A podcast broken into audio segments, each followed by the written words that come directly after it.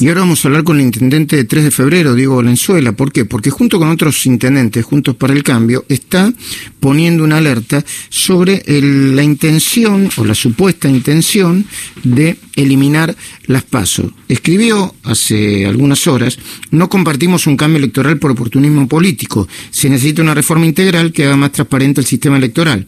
Por ejemplo, incluir la boleta única para eliminar la lista sábana. Lo que está planteando Diego Valenzuela y otros es muy, muy importante. ¿Por qué? Porque después en la provincia de Buenos Aires, en la ciudad de Buenos Aires o en otras provincias, cuando vemos quiénes entran a la Cámara de Diputados, decimos, ¿cómo puede ser diputado? ¿Cómo puede ser diputado, por ejemplo, yo no me acuerdo ni el apellido del diputado, el, diputado que pasó un papelón bárbaro este con, con eh, este, tocándole le, queda más el sobrenombre que el nombre pero tocándole las, el busto las tetas como se diga a su pareja no o a su compañera eh, pero digo solo como una expresión del el desprecio por, eh, eh, por llevar una carrera profesional y política adecuada. Pero vamos a hablar del tema con Diego Valenzuela. Intendente, buen día, ¿cómo va? ¿Qué tal, Luis? Un gusto saludarte. Muy bien. Intendente, a ver, ¿cuál es el planteo que hacen? Porque parece un planteo muy político. La gente que dice, las paso, ¿de qué está hablando? Si estamos con el COVID, las vacunas, la fiesta, ¿por qué me, me, me vuelven loco con esas cosas? Bueno, el debate surge de un de frente de todos, de los gobernadores, con un pedido de dice tener un interno dentro del espacio y, tomar postura, eh, porque no nos parece que se eh, buscar cuál es la ventaja electoral para una parte de la política del país, no una especulación, sino, eh, ya que estamos y si hay consenso, hacer una reforma integral. Eh, porque además la votación sería en agosto, estamos hablando de la vacuna ya entre enero y marzo, aunque todavía no hay precisiones. De hecho, Luis, me mandaron hoy el listado de escuelas donde se vacunaría el 3 de febrero. Mm. Entonces, la verdad que la situación eh, para convivir con el virus y con la pandemia se supone que va a ser mejor en agosto que hoy, si hay vacuna de por medio. Con lo cual, no vemos la razón para este embate contra las PASO y pensamos que quizás es un momento para, si vamos a debatir este tema, hacer una reforma integral, por ejemplo, por eliminar las listas sábanas que tanto daño y tantas complicaciones dando experiencias como la de Santa y poner una boleta única a papel. Mm. Digo, una reforma electoral integral para la provincia de Buenos Aires o para o para o a nivel nacional, porque la provincia tiene su propio régimen electoral, ¿no? En algunos casos a nivel nacional, después se adaptan a cada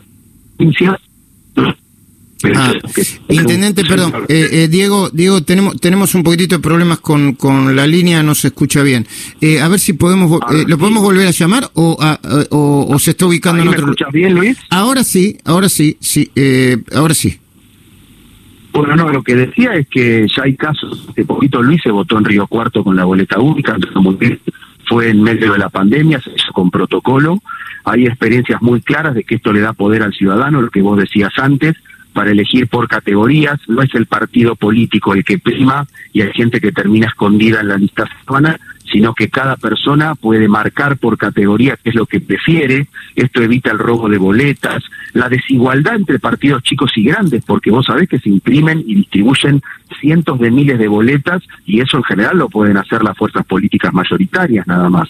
Así que creemos que es más sencillo, es mejor, eh, es desde el punto de vista de los derechos políticos una oportunidad de tomar casos como el de Córdoba y Santa Fe y estudiarlos, porque no sé si ustedes se acuerdan, en el caso de Santa Fe se votó a fines del 2010 y ya en el 2011 se votó con boleta única. Sí, sí, sí, sí. sí. Ahora, eh, Eh, se está por cumplir un año del gobierno ¿no? nacional y obviamente también del gobierno provincial. ¿Qué balance podés hacer del gobierno nacional por un lado y del gobierno provincial por el otro? Lo que te diría, Luis, es que ha sido más fácil y más natural el diálogo con el gobierno nacional con el gobierno provincial. Hemos podido, más allá de que la macroeconomía, la situación de trabajo eh, la situación de la pandemia y la cuarentena no son distan mucho de ser las ideales, en términos de diálogo con muchos ministros y con el presidente ha sido más fácil que con el provincia, ¿no? Eh, eso que responde a una manera de conseguir la política, a una manera de entender la relación entre oficialismo y oposición. En 3 de febrero hemos podido hacer algunas obras, de hecho recién vengo con el intento Moreira de San Martín de lanzar una obra en una calle que tenemos común con el apoyo del Ministerio de Obras Públicas de la Nación.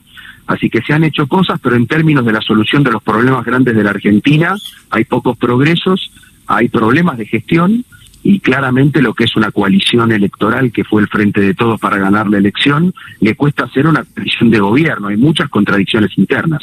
Eh, Diego Valenzuela, intendente de 3 de febrero, agradecido por el tiempo.